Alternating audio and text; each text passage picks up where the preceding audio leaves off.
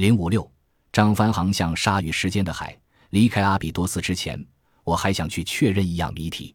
那谜题被埋没在离欧西里恩西北一公里左右的沙漠中，被滚滚黄沙包围的古代坟场之下。坟场的大部分坟墓属于王朝时代初期或更久以前时代的统治者胡狼之神阿努比斯和乌普奥特统治时代的文物。身为开导者、灵魂的守护者的胡狼，一直是很多神秘故事的主角。阿比多斯每年都以阿努比斯的神话故事为蓝图，演出祭神仪式，而且这一事显然从有古埃及历史以来便已存在。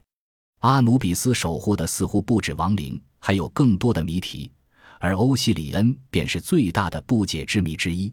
难道学者们不该做更深入、详细的调查？学者的任务难道不就是要解开这类的谜题？沙漠中埋藏着十二只船首高耸的航海船，难道不是一个大家都急切想知道答案的谜题吗？而我要做的正是通过胡狼神的坟场，到埋藏那十二艘船只的地方一探究竟。英国卫报《Guardian》一九九一年十二月二十一日，尼罗河深处发关古埃及皇家舰队，一队由美国及埃及考古学家所组合的探险队。最近，在离尼罗河岸八英里的阿比多斯地方，发现了十二艘古埃及木船。根据专家表示，每艘船大约长五十至六十英尺，至少有五千年的历史。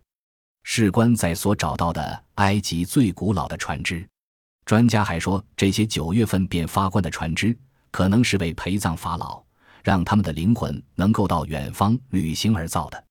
我们从来没想到会发现这种船队。尤其在离尼罗河这么远的地方，探险队长，同时也为宾州大学博物馆埃及文物组长的大卫·欧康诺 （David O'Connor） 说：“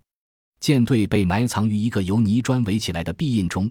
而这一块地方则被认为是公元前两千七百年左右统治埃及的第二王朝法老卡斯卡汗维 k o s k a m y 的葬祭殿 （Mortuary Temple）。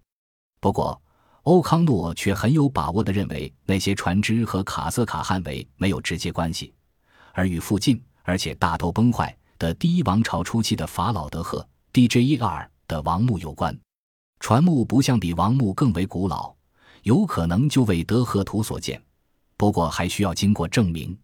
沙漠突然吹过一阵强风，细沙满天飞舞。为了避风，我躲到卡瑟卡汗维王殿堂的围篱墙壁下。这里与宾州大学的探险队重新将船只埋入的地点，他们在正当的防护理由下再度将船只埋回地下，已非常接近。一九九一年偶然发现了船队以后，考古学家们原本希望一九九二年能够回来继续挖掘，但是在许多事情的拖累下，一直到一九九三年的现在，他们还没有重新回来的计划。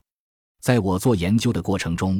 欧康诺曾经寄给我他1991年正式的挖掘报告，中间提到那些船只其实可能长达72英尺。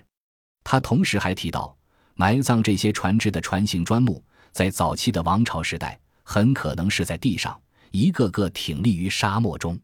在全新的时候，那种砖墙林立的景象必定相当壮观。每个坟墓原始时候必定都抹有厚厚的泥土。并涂上白色外装，因此视觉上就好像十二艘或更多巨大的船只停泊在沙漠上，在埃及灿烂的太阳光下大放光芒。这些船只处于停泊状态的意识强烈，在数个坟墓的船首和船尾下发现有形状不统一的玉石，这些玉石不可能是偶然或天生，而必须是有意摆放在那里的。从位置来看，玉石也一定是故意。而不是无意放置着的，我可以把它们想成是帮助船停泊的锚，正如同击杀的大金字塔旁地下发现的一百四十英尺航海船。见本书第三十三章。从阿比多斯的船只构造上，我们不难发现，它们足以应付大洋上任何恶劣的天候和激荡的波浪。德克萨斯州 A.M. 大学的航海考古学家雪儿·海丹 （Cheryl Holden）。认为这些船只的设计精良，使用高度的技术，而船姿优美更不在话下。因此，和大金字塔的船一样的是，不过至少要更古老五百年。阿比多斯船队似乎很明白地显示，埃及人在三千年悠久历史的最初期便已积蓄有丰富的航海传统，而从早在埋藏阿比多斯船只的一五零零年以前，也就是在公元前四千五百年左右，在尼罗河谷中发现的最早的埃及壁画中，我们便已看到了流线型高性能的大船在水上航行。是否有可能？早在有正式文字历史前的公元前三千年，便有一支具备丰富航海经验的人们来到尼罗河谷，并与当地的土著住民有了接触。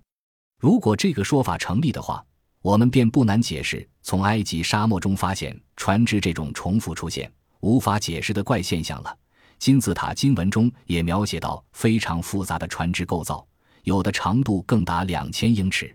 在提出这些疑问的同时，我还怀疑船只在古埃及所代表的象征意义。很多学者都先后指出过，船只是为了载运法老的灵魂而建造的。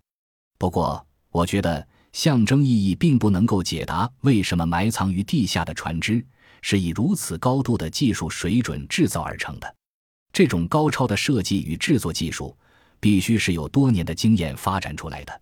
难道我们不应该探究一下？就算为了否定有这种可能，基沙和阿比多斯的船只不是由那些热爱自己土地、在河边定居、从事农业的古埃及人所制造出来，而是出自于另外一批更高等的、有航海文化的人手中。